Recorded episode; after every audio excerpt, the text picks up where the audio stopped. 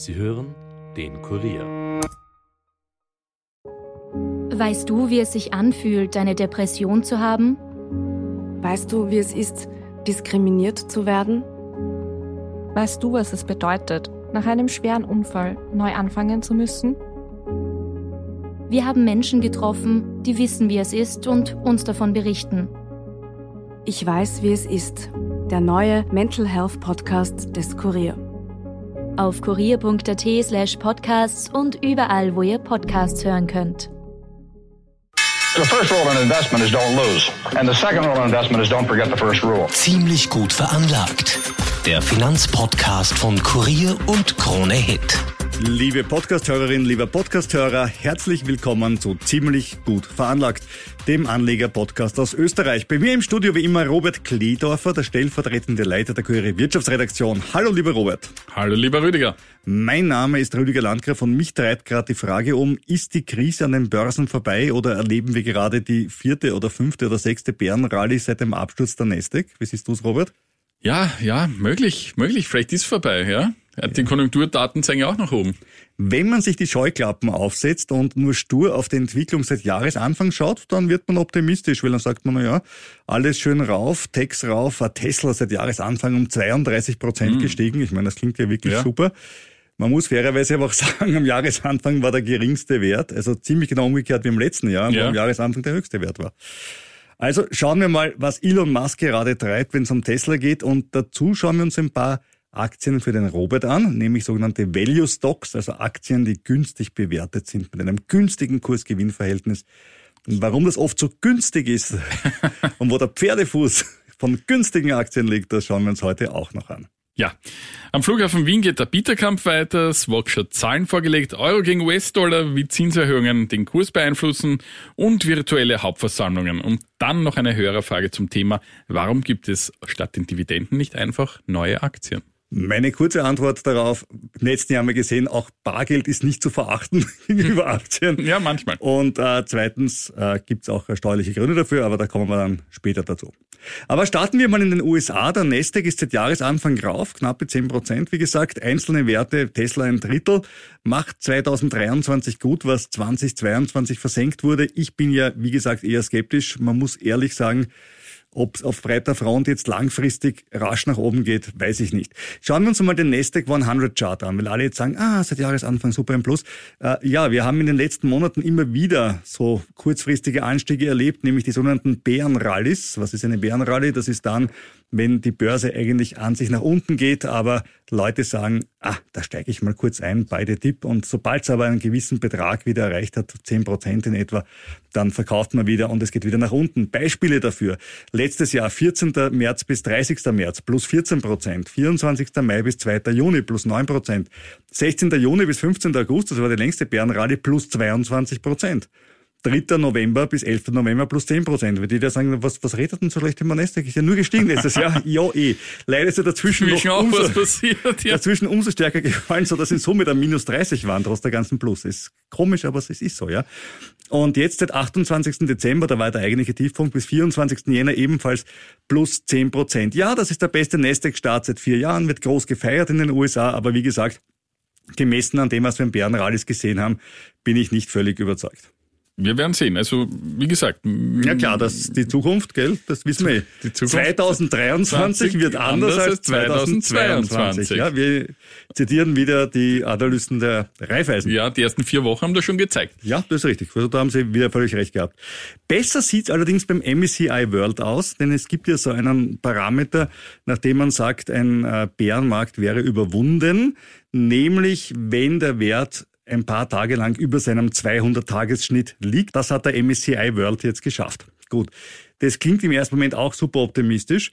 Auf der anderen Seite muss man sagen, einer der Gründe, warum der MSCI World überhaupt so rauf ist, ist, weil der Dollar zum Euro runter ist und im MSCI natürlich viele nicht US-amerikanische Aktien drinnen sind. Was ist der MSCI World, wie der Name schon sagt, die größten Unternehmen der Welt. Da ist dann noch ein Louis Vuitton drin und so weiter. Und die sind automatisch höher bewertet natürlich, weil der Dollar ja zum Euro gesunken ist. Das heißt, schaut alles super aus im Moment, aber ob das jetzt wirklich eine nachhaltige Sache ist, dass man sagen, die Krise ist vorbei. Robert und ich können von den Clever-Pizzen umsteigen auf Restaurantpizzen. ich bin noch nicht völlig optimistisch. Aber ich wünsche es uns natürlich, keine Frage.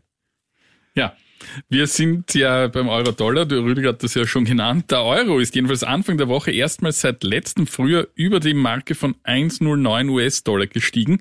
Das war der höchste Stand seit April 2022. An dieser Stelle möchten wir sagen, danke Christine Lagarde.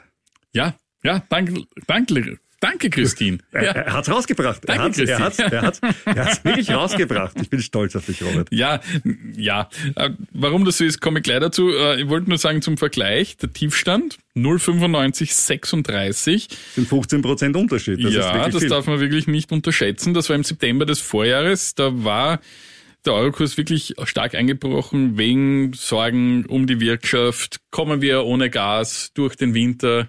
Bis jetzt nicht so schlecht. Bis jetzt lief's ganz gut und ja, und das hat jetzt natürlich auch ein bisschen Auftrieb dem Euro gegeben, aber der Hauptgrund ist ein anderer, nämlich die Erwartung stark steigender Leitzinsen im Euroraum. Wobei das Wort stark müssen wir schon relativieren. Was heißt stark? Ja, man muss aber dazu sagen, jetzt seit Juni bis heute von 0 auf 2,5 Prozent, Ja, ja, das, das kann man durchaus unterm Strich als stark bewerten. Ist doch mehr, als wir im Juni noch gedacht hätten. Deutlich mehr, ja. Allerdings, die Amerikaner haben im März begonnen und liegen ja jetzt ja auch deutlich drüber mit äh, 4, Genau, über 25 vier. bis Ja, 4,5. Also die haben noch stärker, aber trotzdem ist es ein starker Anstieg. Jetzt kommt es darauf an, wie es weitergeht. Und da setzen viele auf den Euroraum und somit hilft das dem Euro. Jetzt meint nämlich ein EZB-Ratsmitglied, der Herr Klaas Knott, der meint, wir werden bei den nächsten beiden Sitzungen im Februar und März diesen Kurs fortsetzen, nämlich von 0,5 Basispunkten. Da sagt er schon ziemlich deutlich, was kommen wird. Und das wird ein, das Tempo für eine Vielzahl von Sitzungen sein, sagt der niederländische Zentralbankchef. Und er fügt auch hinzu, ich denke, dass wir bis zum Sommer in diesem Modus bleiben werden. Und der slowakische Notenbankchef ergänzt, dass er sich ebenfalls für 0,5 Prozentpunkte je Sitzung ausspricht. Und auch meine liebe Freundin Christine Lagarde, die EZB-Chefin, stellt ebenso weitere Zinserhöhungen in Aussicht. Sie sagte am Montag, also Anfang dieser Woche, wir müssen die Inflation senken und wir werden dieses Ziel erreichen. Das Ziel sind zwei Prozent Inflation. Madame Lagarde, montez le taux. Ja, Müsstest du sagen. Erhöhen Sie den Zinssatz. ja, erhöhen Sie. Ja. Ja. Und in den USA hingegen scheint sich der starke Kurs ein bisschen abzuschwächen. Ist ja kein Wunder, weil die Inflation scheint unter Kontrolle, ist jetzt etwas hochgegriffen, aber sie- aber, zumindestens geht sie zurück jetzt seit mittlerweile sieben zurück, Monaten. deutlicher zurück auch als in, im Euroraum. Und der für seine eigentlich straffe geldpolitische Haltung bekannte Fed-Direktor Christopher Waller sagte dazu, dass er hier diesen Kurs weiter unterstützen wird, dass man eben ein bisschen auf die Bremse steigen werde. Und jetzt habe ich das vorher schon gesagt, die Europäer wollen jetzt noch weiter erhöhen, stärker erhöhen als die Amerikaner, aber die Unterschiede sind noch immer deutlich und ob die Europäer die Amerikaner einholen werden und auch auf diese 4, 25, 450 kommen werden, das bezweifle ich. Klingt aber fast so, als hätten die Kollegen von der Raiffeisen recht gehabt, die gesagt haben, die Falken in der EZB, die die Zinsen stärker erheben als die Tauben in der FED. Und da muss ich ehrlich sagen, dann wird's wer uns noch lustig gemacht über vor zwei Wochen. Ja. Aber offensichtlich äh, könnte es stimmen. Könnte es stimmen? Ja, ist okay. Die US-Tech-Konzerne, weil wir gerade in den USA waren, äh, die machen jedenfalls derzeit eher negative Schlagzeilen und zwar durch Massenentlassungen. 10.000 Jobs bei Microsoft, 11.000 bei Meta, vormals Facebook, 12.000 bei Alphabet, auch bekannt als Google, 18.000 bei Amazon, 3.700 bei Twitter, aber dann vorher schon nicht so viele.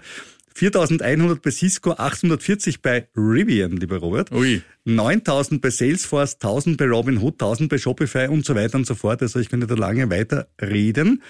Das Spannende daran, das sind bis auf Meta alles Unternehmen mit einem hohen Kurs-Gewinn-Verhältnis, wenn sie denn überhaupt einen Gewinn machen. Also bei Rivian äh, kann man kein KGV berechnen aus klaren Gründen. Aber das sind eben Unternehmen, die eigentlich Wachstum brauchen, um ihre recht hohen Bewertungen halten zu können. Setzen diese Unternehmen aufs Sparen, so wird der aktuelle Balance Sheet wahrscheinlich besser. Gleichzeitig aber ist es auch ein Eingeständnis, dass die bisherigen Wachstumsprognosen nicht ganz zu halten sind. Und auch deswegen bin ich, was den Nasdaq betrifft, nicht ganz so optimistisch wie andere. Die Bewertung von Wachstumsaktien erfolgt nämlich über den berühmten diskontierten Cashflow über zehn Jahre. Dabei nimmt man grob gesagt den aktuellen Cashflow, dann 0,9 mal den erwarteten Cashflow des nächsten Jahres und so weiter, bis man nach zehn Jahren den 0,1-fachen dazu rechnet. Und dann kommt man auf einen Wert. Und ein Unternehmen, das um 10% pro Jahr wächst zum Beispiel, hat auf die Art den vierfachen Wert wie ein Unternehmen, das nicht wächst. Und das erklärt immer, warum das Wachstum so eine wahnsinnig wichtige Größe ist. Und das erklärt auch, warum der Nasdaq 100 immer viel nervöser ist als der Dow Jones. Denn Wachstumshoffnungen und Schrumpfungsbefürchtungen ändern sich eben rascher als aktuelle Quartalsergebnisse. Mir zeigen diese Layoffs jedenfalls, dass der Glaube ins Wachstum derzeit eher schwächer ist. Und wenn man das so sieht, kann man sich ja gleich mal Aktien ansehen. Der Robert hat es ja schon immer gesagt, die von vornherein mhm. nicht vom Wachstum leben, sondern Value Stocks sind oder Income Stocks, Aktien von Unternehmen, die was besonders Schönes machen, nämlich Geld. Ja? Ja. Und da habe ich, Robert, für dich, du bist ja immer bei uns so der Unethische von uns äh, Zweien, was gar nicht so leicht ist, wenn man mit mir im Studio steht, aber du schaffst es immer wieder. Beginnen wir mit einem Unternehmen mit einem relativ harmlosen Namen, Altria Group. Schon mal gehört, Altria Group? Nee. Die machen zum Beispiel Marlboro-Zigaretten, haben neuerdings auch Cannabis im Portfolio und eine Beteiligung am Biergiganten Anhäuser-Busch. Ja, Cannabis ist in Teilen der USA ja erlaubt. Du hast Nikotin, Alkohol und Cannabis aus einer Hand. Ja, Das mhm. ist so eine Art wie Louis Vuitton, äh, nur im Drogenbereich. Ja. genau. Ja, auch ein Geschäftsmodell. Die Raucher sorgen immerhin für 8% Dividende. Hm. 14 Bewertungen im Jänner gibt's, davon 8 Buy und 6 Hold. Durchschnittliches Kursziel nur 10% über dem aktuellen Kurs, aber immerhin 8% Dividende. Aber wie gesagt, man muss halt auch den Titel und das dahinterstehende Geschäftsmodell mögen. KGV von 17, ne, damit ein bisschen günstiger als der aktuelle Standard Poor 500 Schnitt von 21. Klingt jetzt mal nicht schlecht. Also, also gesagt, neben, einem Waffen, halt neben einem Waffen-ETF würde es auch noch zur Altria Group greifen. Also hättest du ein Problem damit, dass du das kaufst? Na, den Waffen-ETF haben wir ja nur gekauft. Weil wir gute Menschen sind. Ja, und dass ja der Ukraine spenden wollen. Ja, da kommen wir auch noch dazu. Also der liegt übrigens jetzt aktuell, dieser Waffen-ETF, äh, ein halbes Prozent im Plus. Oh Mann. Die Dollarschwäche macht es möglich. Oh Mann, Leider jetzt sind wir wieder fast dort, wo wir hergekommen sind. Jetzt wieder runtergekommen. Genau. Nein, ich habe jetzt mit dem Unternehmen an für sich jetzt kein so großes Problem, weil es ist ja sowohl Rauchen erlaubt, es ist Bier erlaubt und wie gesagt, in Teilen der USA ist auch Cannabis erlaubt und wenn man eben seine Renditen mit erlaubten Produkten macht. Pff. Gut, haben wir hiermit äh, erledigt. Wer erzürnt äh, antworten möchte darauf, dass das ethisch falsch ist, an ziemlich gut veranlagt, kurier.at zu Handen Robert Kledorfer persönlich, ja. der schwarzen Seele. Naja, also Waffen würde ich dann nicht mehr kaufen, das möchte ich schon sagen. Aber wenn wir Waffen kaufen, geht's eh runter, also wir helfen ja, ja den Weltversuch. Egal. Das nächste Unternehmen haben wir schon öfters im Podcast gehabt, aber ähm, meistens als Analysten und nicht als Aktie, nämlich JP Morgan, die US-Bank, 3% äh, Dividendenrendite, Kursziel 15% über dem aktuellen Aktienkurs und eine Aktie, die eben von steigenden Zinsen der Fed profitiert, im Unterschied eben zu den meisten Tech-Aktien. Damit zu meinem Favorite, Emotional Favorite, nämlich Walmart. Ah. Meistens in Krisenzeiten hat Walmart Marktanteile zugelegt, denn billig ist er ja. Hat man in der Corona-Zeit den physischen Geschäften ja sehr wenig zugetraut, sind die Analysten jetzt bei Walmart zuversichtlich, 15 äh, Raten zum Kaufen, 15 zum Halten und nur zwei zum Verkaufen. Und einen habe ich noch, nämlich eine Aktie, die ist ziemlich verrückt. Das Kursziel hat allerdings nur drei Analysten, seine Small Cap Aktie, okay. liegt beim Doppelten des aktuellen Werts. Sieht man nicht alle Tage. Acoustic Technologies heißt das Ganze, schreibt noch Verluste. Die Aktie ist seit Jänner 2021, und ich hoffe, du stehst gut, von 15 auf 3 Dollar gefallen. Ja. Oder anders gesagt um 80 Prozent. Und warum sollte man die jetzt kaufen? Kann nur noch aufwärts gehen, oder? Ja, das, das ist eine der besten Anlegersachen. Der, der Wert der Aktie vor zwei Jahren, den sollte man immer zur Bewertung heranziehen, ob man jetzt ein Investment macht oder nicht. Das ist äh, gleich hinter der Mondphase das zweitbeste Kriterium, das man nehmen kann. Gut. Die Umsätze steigen jetzt aber, Fairness halber sei das dazu gesagt, die Analysten sehen die Kursziele, wie gesagt, bei 5 bis 7 Dollar, das ist ein Plus von 60 bis 120 Prozent. Und Rich Schaefer von Oppenheimer tippt auf die 7 Dollar und der Mann hatte eine Trefferrate in der Vergangenheit von 74 Prozent und jetzt kommt's.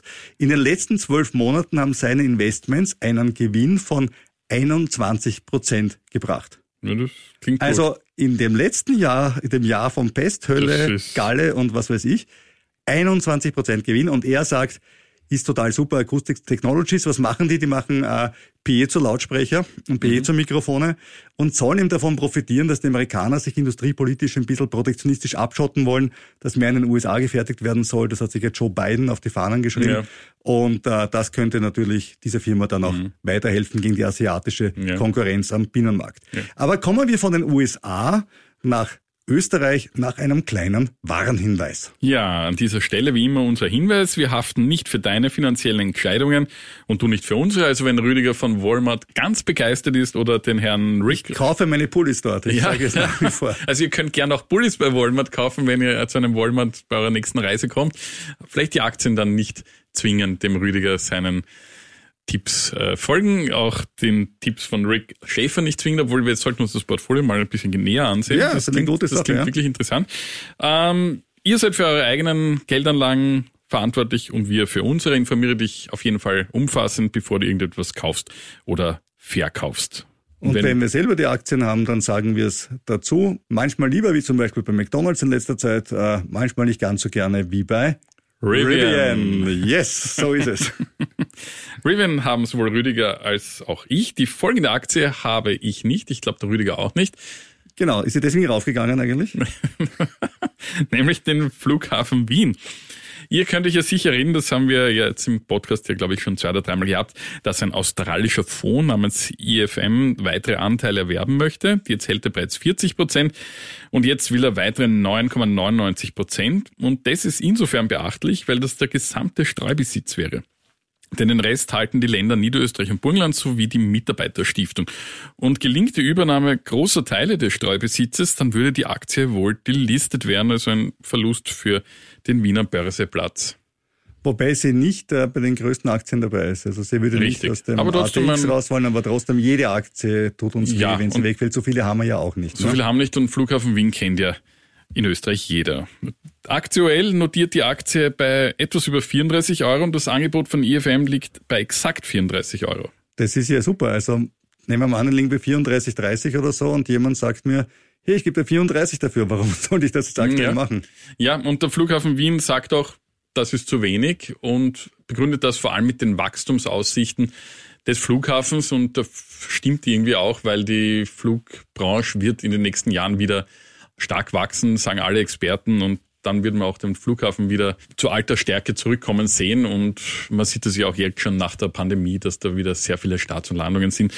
Und Jedenfalls, ich teile diese Einschätzung daher des Flughafens und nun hat das Wirtschaftsministerium, und deswegen haben wir das jetzt auch im Podcast, das heimische Wirtschaftsministerium, hat IFM grünes Licht gegeben, das Angebot offiziell zu machen. Die Anleger haben jetzt zehn Tage Zeit, dieses Angebot anzunehmen.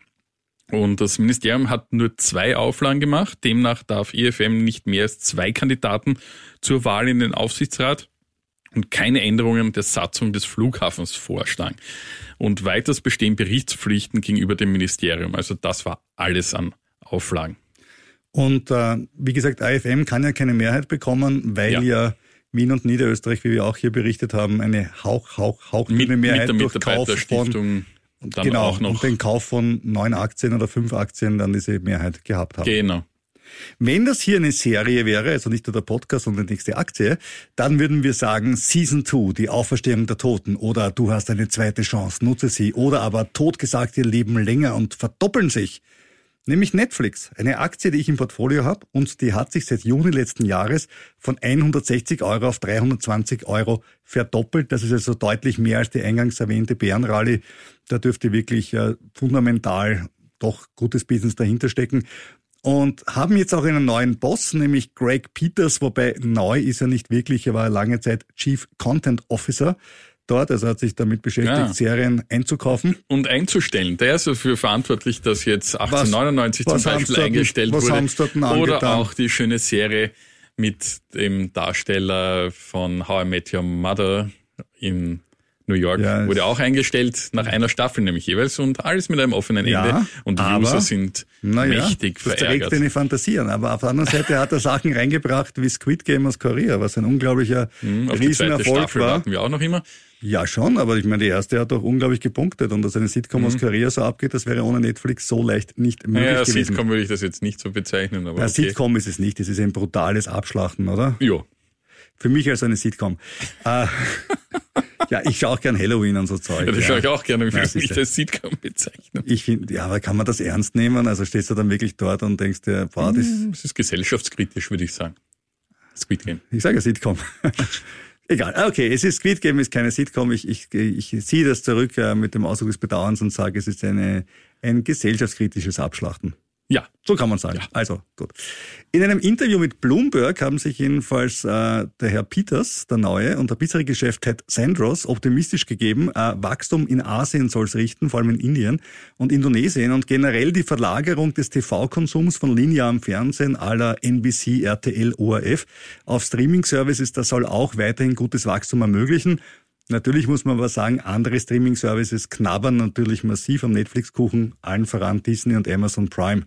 Ich habe übrigens selber eben diese Aktien und wer die hat, braucht keine Thriller-Serien oder keine Gesellschaftskritik mit Massakern, denn das hat man dann im Portfolio.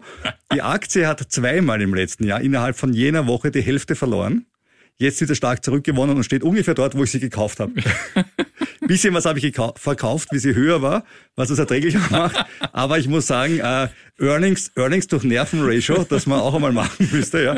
Earnings, Earnings durch Nervenratio, äh, relativ mau, muss ich sagen. da bleibe ich lieber bei einem Netflix-Abo, da zahle ich immer dasselbe und kriege Ja, ja, auch immer das. dasselbe, das glaubst du aber auch nicht, oder? Das ist Preiselastizität der Netflix-Abonnenten wird auf eine harte Probe gestellt, ja. Kann ich dir sagen. Ich habe auch ein Netflix-Abo und ich weiß, was ich gezahlt habe, wie ich es genommen habe, nämlich 99. Das ist ja auch schon und jetzt bin Jahre ich, her. und jetzt bin ich bei 18,90, ja. Ja. Und das war bevor die Inflation so hoch war, das meiste. Das muss man Ja, auch wer, dazu wer weiß, sagen. was da noch kommt. Wer weiß. Also wer es nicht so wild mag und nicht so einen Hell of a Ride haben möchte, wie ich mit meiner Netflix-Aktien, kauft vielleicht was Solideres, nämlich was Schweizerisches, nämlich, warum nicht gleich Schweizer Uhren? Ja, heiß begehrt. Ich trage auch einen, die habe ich mir nämlich von meiner Frau zu Weihnachten gewünscht. Eine, Ich dachte zur Firmung. haben wir es noch nicht gekannt. Ähm, ja, und die habe ich auch bekommen von meiner lieben Frau, nämlich eine Swatch. Und ich war nicht, ja, und ich war Eine da, Swatch, eine, eine Automatik-Swatch oder eine Batterieswatch? eine Batterie. Okay, gut. Ja, und ich war da offenbar nicht der Einzige, der zu Weihnachten was bekommen hat oder auch im Lauf des letzten Jahres, denn der Konzern hat jetzt mitgeteilt, es gab im Vorjahr einen Umsatzplus von 2,5 Prozent auf 7,5 Milliarden Franken. Der Gewinn legte um 6 Prozent auf 823 Millionen Franken zu. Und gut lief vor allem das Geschäft mit zweistelligen Umwachstumsraten in Europa, Amerika, dem Mittleren Osten sowie in den meisten asiatischen Märkten. In den meisten sage ich absichtlich dazu, denn China hat eine große Ausnahme gebildet. Wir wissen, Pandemie, Pandemie, ja. und äh, die ganzen Lockdowns. Das wird sich ja wahrscheinlich heuer ändern. Das ist auch so eine Aktie, die von der China-Öffnung profitiert, ohne, ohne dass sie in China ansässig ist Genau. und die vielleicht lustiger ist, als sich in China zu investieren. Richtig, was haben wir letzte Woche auch besprochen. Und nicht nur daher wird wahrscheinlich heuer ein Rekordergebnis im Haus Swatch zu erwarten sein. Und ich habe mir die Aktie ein bisschen näher angesehen. Da gibt es eine Besonderheit, denn Swatch hat sowohl Inhaber als auch Namensaktien. Bekannter sind erstere, also die Inhaberaktien, die tragen den Kürzel UR im Schweizer Börseindex SMI. Also UHR, so wie die Uhr. Also Genau. Das ist mal wirklich pflegeleicht. Ja, und die anderen, die Namensaktien, tragen das Kürzel N wie Namensaktie. Nein, Ja. nicht UR-N, sondern nur N. Nur N, ja. Und obwohl die Swatch Namenaktien einen fünfmal tieferen Nominalwert als die Inhaberaktien aufweisen, besitzt ein Aktionär mit dieser das gleiche Stimmrecht wie mit einer Inhaberaktie. Und das Lustige ist, äh, Swatch muss bei einem Verkauf dieser Inhaberaktie dem neuen Inhaber zustimmen. Das ist ja so wie das VW-Gesetz für Arme. Ja, das Ja. Mhm. erinnert mich sehr an die Konstruktion. Wie schaffe ich das bei VW, dass ich alles verkaufe und trotzdem die Stimmmehrheit Ja, ist lustig, behalte? ja, ja. Kommt einem bekannt vor als VW-Aktionär. Ähm, jedenfalls covern 25 Analysten den Titel. Das durchschnittliche Kursziel liegt allerdings 6% unter dem aktuellen Kurs. Und daher rät die Mehrzahl der Analysten auch nur zum Halten. Also so solide klingen dann die Schweizer Uhren nicht. Schweizer Unternehmen haben wir eh äh, gesehen, Schweizer Ja. Bankenwesen.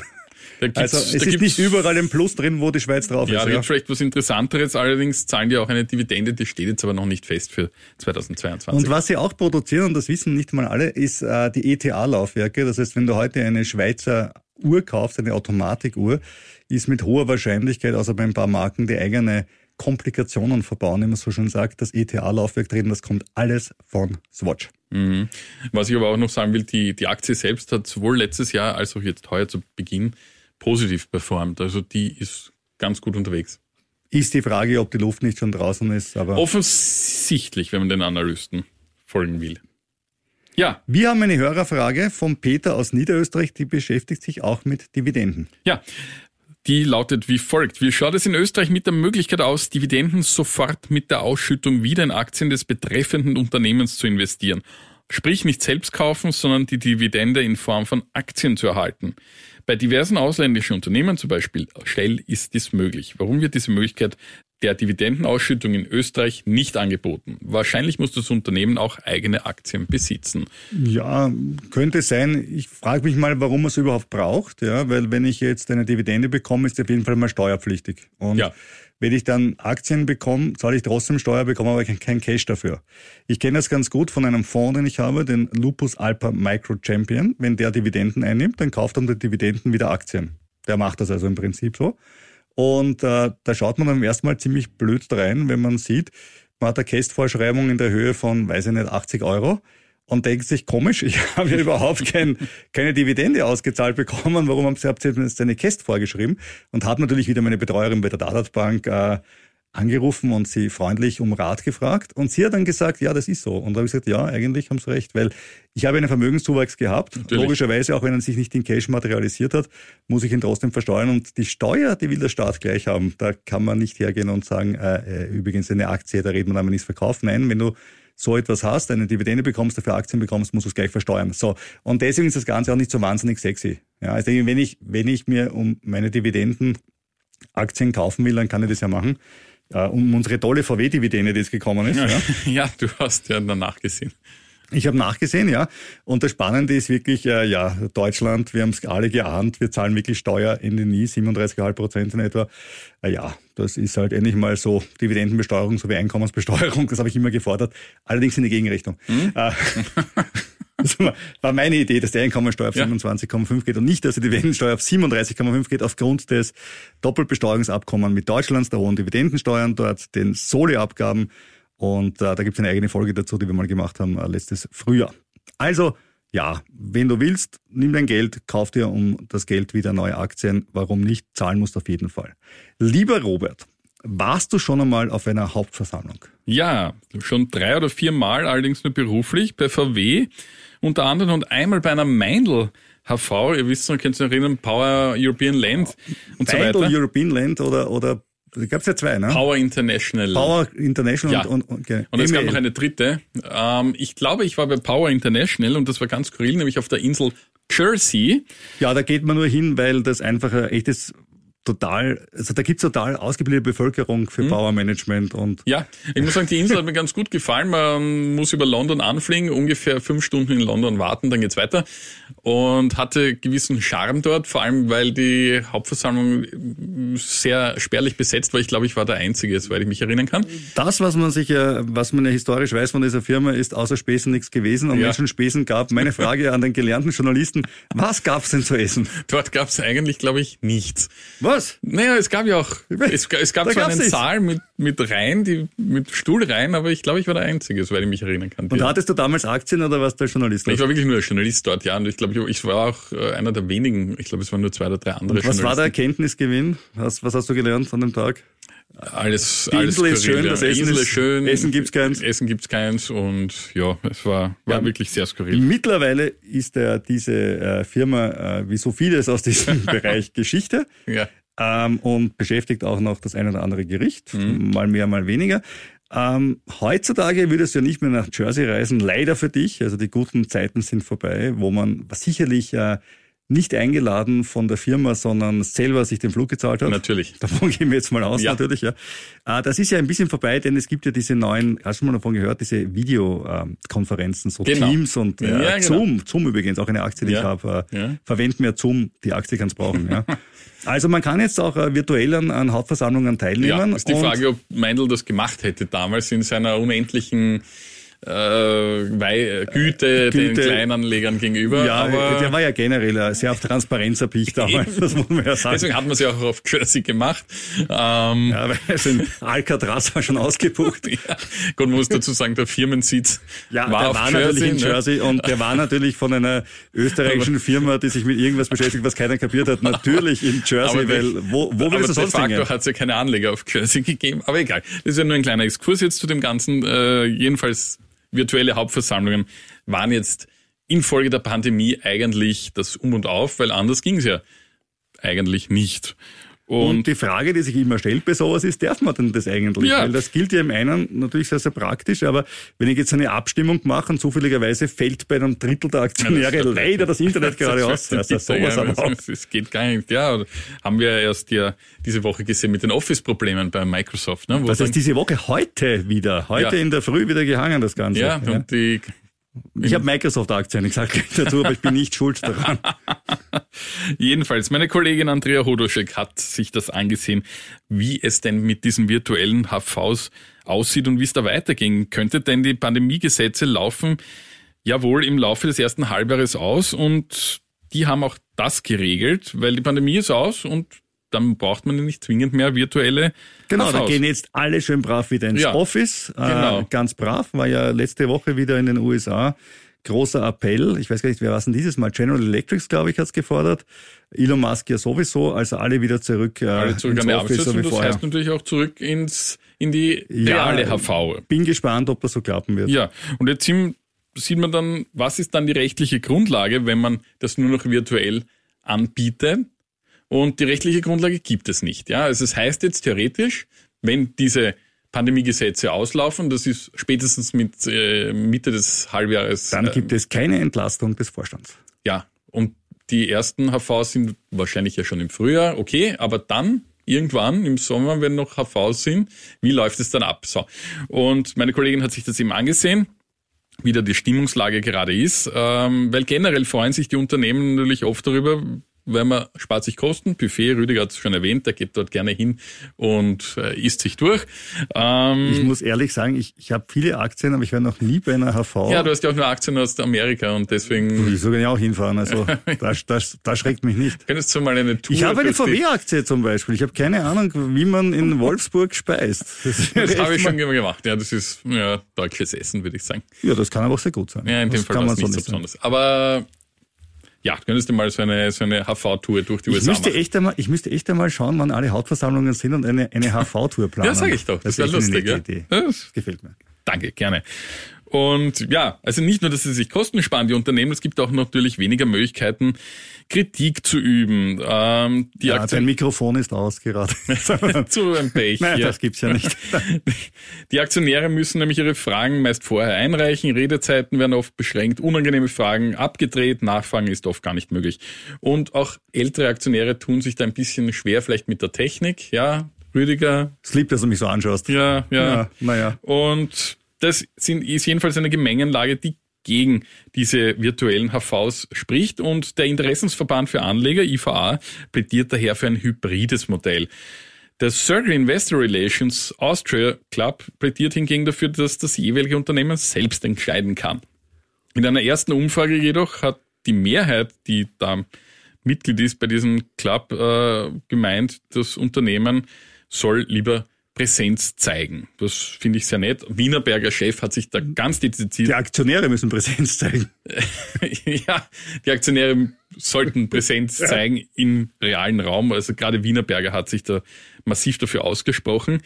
Ähm, für das grüne Justizministerium ist die Wahrung, ich zitiere, die Wahrung von Minderheiten bzw. Kleinanlegerrechten zentral und derzeit werden Gespräche mit dem Koalitionspartner darüber geführt, wie man die HVs gesetzlich neu aufstellen kann. Deutschland hat die Digitalisierung bereits seit Mitte des Vorjahres in ein Gesetz gegossen. Das heißt, dort ist es möglich, aber es gibt viel Kritik, denn mehr als die Hälfte der DAX-Konzerne kündigte bereits an, ihre Aktionärstreffen heuer auch nur digital abzuhalten. Wie Ja. findest du das? Ich war noch nie bei einem digitalen Aktionärstreffen dabei. Ich bin generell nicht so ein, ein Hauptversammlungsfan. Ich bin eher mehr so, ich klicke mich manchmal gerne mit einem Earnings Call rein. Das ist cool. Also die auf ja. YouTube übertragen werden, weil es wirklich spannend ist. Auch okay. Und wenn man dann Realtime sieht, wie der Nachbörsenkurs schwankt und so, das, das macht irgendwie Spaß. Aber so eine Hauptversammlung habe ich mir noch nie eine gezogen, muss ich gestehen. Mhm. Ich, ich glaube, es ist auf Dauer, wenn Hauptversammlungen dauern ja oft stundenlang, also da wird einmal eine Stunde lang berichtet, was so äh, gelaufen ist im letzten Geschäftsjahr. Und dann beginnen unendlich viele Fragen und es wird dann irgendwann mühsam. Und ich glaube, wenn man das jetzt nur virtuell hat, nur in einem Monitor start, ich glaube, man erlahmt dann relativ schnell. Ich halte die Variante mit Hybrid am geeignetsten. Und ich würde das, obwohl ich normalerweise wirklich für Freiheiten bin und für sehr liberalen Zugänge zu haben bin, ich würde das auch gesetzlich so verankern, weil Aktionäre haben einfach, äh, sollen einfach einen leichten Zugang zu diversen Entscheidungsfindungen haben. Damit von den virtuellen Hauptversammlungen zu etwas Realem, wenn auch manchmal surrealen, wenn nicht auch mitunter skurrilen. Wir kommen zu unserem Elon Musk Weekly und skandalös. So findet Elon Musk nicht sein eigenes Verhalten, ja, sondern die Betrugsvorwürfe gegen ihn. Er muss sich ja in San Francisco gegen den Vorwurf, wir haben es ja berichtet letzte Woche, verteidigen, Anleger betrogen zu haben, als er vollmündig angekündigt hat, Tesla von der Börse zu kaufen mit einem Kurs, der deutlich höher ist, als der damals an der Börse war. Also anders, als es jetzt die lieben Australier mit dem Wiener Flughafen machen. Äh, er sei sich sicher gewesen, sagt er jetzt, äh, die Finanzierung der saudischen Investoren zu haben. Ja, hatte er aber eben nicht. Aber Musk sagt, er hat das ganz sicher gewusst und wenn ihm so ist, dann ist es ja kein Vorsatz. Ne? Und wenn es kein Vorsatz ist, dann ist es auch kein Betrug. Ja, mal sehen, ob das reicht als Argumentation. Mhm. Weil er kann immer sagen, bitte, ich erfolge, glaube ich, gewinne im Lotto. kein Thema. Also da wird er schon ein bisschen was hinlegen müssen als Beweise, ja. dass er da eine Finanzierungszusage tatsächlich hatte. Einer der größten Tesla-Fans der Welt wird abtrünnig, nämlich Hans-Jörg von Gemmingen. Kennst du den? Nee. Der ist in Tesla-Kreisen echt bekannt. Der ist nämlich Tesla-Botschafter der ersten Stunde und der hat sich vor vielen Jahren einen Tesla S85 Performance mit Heckantrieb gekauft mhm. und ist bis jetzt damit schlappe 1,7 Millionen Kilometer gefahren. Mhm. Mit einem Auto. 1,7 Millionen. Gratuliere, ja. Da musst du als Verbrenner Jackson schon einmal sagen, Chapeau, gell? Also da, ja, ja. ja. Und er sagt jetzt aber, mein nächstes Auto wird kein Tesla. Warum? Erstens, er hat schon einen achten Motor drin, was mir nicht wirklich schockiert, weil es Elektromotor ist jetzt nicht das wahnsinnig ja. aufwendige. Äh, andere Marken bauen mittlerweile auch gute Elektroautos, sagt er. Und drittens, Rivian zum Beispiel. Möglich. Sie bauen immerhin Elektroautos mittlerweile, das ist schon mal ganz gut. Äh, und drittens, Elon Musk ist ihm zu abgehoben, denn er hat ihm nicht einmal gratuliert bei den 1,7 Millionen Kilometern, oder als er die Million geknackt hat, hat er erst äh, sechs Wochen später und was Gottes geschrieben. Und das fand ich nicht nett, weil sich jemand so reinhaut und quasi ja. als Brand Ambassador unterwegs ist, finde ich, verdient er mehr Anerkennung. Ja. Kommen wir zu Twitter ab. Ach, apropos mehr Anerkennung. äh, Twitter oder auch der Letzte macht das Licht aus, wenn es nicht vorher der Vermieter macht. Denn Elon Musk zahlt keine Miete. Vermieter in London klagen es deswegen aus den Räumlichkeiten nahe des Piccadilly Circus, weil man ist natürlich schon in einer schönen, ja, günstigen Location in London. Ja, das kostet ja in der City, ist es ja alles günstig. Da ist Twitter angeblich schon draußen, die Schilder schon abmontiert. Twitter behauptet, das ist nicht so. Robert, wir könnten hinfliegen und nachschauen, ob es stimmt, oder nächste Woche den Guardian lesen und dann werden wir es auch wissen. Ja. Jedenfalls in Singapur mussten sie auch ausziehen und in San Francisco wird Twitter auf 6,8 Millionen verklagt. 6,8 Millionen. Das ist die Miete von zwei Monaten. Also 3,4 Millionen pro Monat. Ja, wir wissen aber nicht, wie groß das Büro dort ist. Ja, schon, aber bei dem, was Twitter gemacht hat oder was sie machen, frage ich mich wirklich, also bei dieser Firma mit diesen teuren Kaffeemaschinen und vielen anderen Dingen, die wir schon berichtet haben hier, äh, Elon Musk natürlich, diese Übernahme ist vollkommen etwas Verrücktes von jeder Seite, wo du es betrachtest. Aber vorher war das Unternehmen auch nicht top geführt. Ich sag's, ja, ich sag's ja. mal so. Keine so. Frage. Twitter soll übrigens selbst für den Kauf von Twitter zahlen. Hast du das gewusst? Nein. Nämlich 13 äh, Milliarden hat Musk aufgenommen, weil er nicht alles aus seinem eigenen Tesla-Verkauf gestemmt hat, also 13 Milliarden Schulden gemacht. Und die hat er praktischerweise gleich mit dem Unternehmen aufgenommen, das er gekauft hat. Mhm. Dafür werden jetzt 1,5 Milliarden Zinsen fällig. Oh. Also nicht jetzt, aber in, in diesem ja, ja. Jahr. 1,5 Milliarden, was übrigens heißt, dass die Banken jetzt auch nicht so überzeugt sind, dass die Marie zurückkriegen. Gut, die Inflation ist auch hoch, aber das ist auch ein Zinssatz von 12 Prozent in etwa, ne, wenn ich so durchrechne. Oh, ja. Das ist schon recht sportlich. Ja. Ähm, die Financial Times sagt dem 1,5 Milliarden Zins und spannende Rechnung von meiner Seite. Ähm, der Umsatz von Twitter im letzten Jahr, also der Umsatz, ist nicht der Gewinn, Ja, der. Umsatz von Twitter im letzten Jahr war ungefähr 1,3 Milliarden. Mhm. Das heißt, das Finanzergebnis, also die, das, was du an Zinsen zahlst, alleine ist mehr als der Umsatz. Das heißt, selbst wenn du nichts ausgibst für Personal, Technik, Marketing, Miete, alles, ja, Das klingt Wurscht. ungünstig. bist du im Minus. Das, Ich würde sagen, viel schlechter kann eine Bilanz meiner bescheidenen Meinung nach nicht da aussehen. kann der gute Elon relativ und wenig ob's dafür. Die, ob's die, naja, er hat so finanziert. Ja, aber für die Bilanz des letzten Jahres kann er Nein, schon, aber es wird jetzt auch nicht steigen, weil die, äh, die ja. Werbebuchungen sind nicht wahnsinnig hoch. Also Die Banal Personalkosten sind gesunken. Personalkosten sind wahrscheinlich gesunken, ja, oder auch nicht. Andererseits muss man ja auch er stellt, dann, dann, er stellt dann auch wieder Leute ein. Also Ja, das auch, ja, Erratisch erratisch, dabei, ja. ja. ähm, ja, also Twitter und Musk, das ist wirklich ein Horror. Äh, die Tesla-Aktie ist seit Jahresanfang, wie gesagt, stark gestiegen. Ähm, das ist cool und ich, ich hoffe wirklich inständig, äh, dass Elon Musk die zwei Dinge macht, die er einigermaßen beherrscht, nämlich Elektroautos bauen und Raketenstufen wieder landen lassen. Beides ist super und bitte die anderen Sachen. Man muss nicht alles machen. Ja. Jo, das war's dann wieder mal für ziemlich gut veranlagt. Wer uns schreiben möchte, bitte an ziemlich gut veranlagt.kurier.at oder eine Postkarte an. An den Kurier zu Handen Robert Kledorfer. Das kommt doch an, wenn man nicht dazu schreibt, stellvertretender Leiter der Wirtschaftsredaktion, aber er freut sich, wenn es Ja, dazu schreibt. unglaublich, Am Leopold-Unger-Platz 1 in A1190 Wien. Ja, wir freuen uns über jede Zuschrift. Wir freuen uns auch über jede Bewertung auf den Plattformen, wo ihr uns auch abonnieren könnt. Und natürlich dann auch nächste Woche wieder reinhört. Aber Achtung, Rüdiger fährt jetzt für längere Zeit auf Urlaub. Ja, ich muss sagen, ich, ich, ich, ich habe jetzt meine eigenen Karibik Papers oder, oder ist Ja. Panama. Na, Panama ist es nicht, es ist eher so die Karibik-Affäre. Ja, du bist irgendwo so ein bisschen Flöttel vielleicht. oder Ja, so ja, nein, das sind noch Zeiten, ja. ja. Äh, nein, Bahamas bin ich nicht. Ich bin in, in, in Guadeloupe, in Dominica, in äh, Martinique und in Saint Lucia. Gut, das ist alles eher ein bisschen französisch. ähm, Nein, zwei, zwei Englisch, zwei Französisch. Okay. Gut, aber Und wie sie es gehört, der einen von links, der anderen von rechts. Ja. Also das ziehen die natürlich vollkommen durch, da gibt's das- gar nichts. Ja. Auf jeden Fall sind die jetzt nicht so bekannt für irgendwelche Betrügereien. Nein, da hätte man Betrügereien will ich nicht unbedingt sagen, aber Steuerparadiese sind das alles keine, ja. Ja. Ähm, sondern eher Urlaubsparadiese Ja, und keine der Steuerparadiese. und Rüdiger das finde ich auch schöner. fährt eher in seriöse Orte und lässt sich dort die Sonne auf den Bauch scheinen. Genau, das heißt, nächste Woche gibt's noch eine ganz normale, schöne Episode mit allem, was uns äh, Frau Lagarde oder wer auch immer an Themen spendiert. Wird nicht so knapp werden. Äh, und danach schauen wir uns ein Thema an, das habe ich eh schon öfters angekündigt, das mir wirklich am Herzen liegt, nämlich äh, wie kann man richtig schön betrügen. Also es ist nicht, weil ich jetzt in die Karibik fahre, also es hat jetzt nichts damit zu tun. Das klingt jetzt ein bisschen blöd, wenn ich das so erzähle. Aber ich wollte immer was über den Wirecard erzählen, ja, über den Wirecard-Prozess. Und äh, weniger über den Prozess, als wie man es damals gemacht hat und wo die Bilanztricks sind und so weiter, weil ich finde es echt spannend. Und würde vorschlagen, Robert, wir ziehen uns dann auch kurz das Thema Wirecard rein und werden Ja. dann eine nette Wirecard-Folge noch produzieren. Genau, und dann haben wir einen kleinen Unterbruch, aber Anfang März sind wir dann wieder für euch da. Vielleicht dann bisschen reicher. Ziemlich sicher gebräunt und erholt und vielleicht sogar ein bisschen weiser.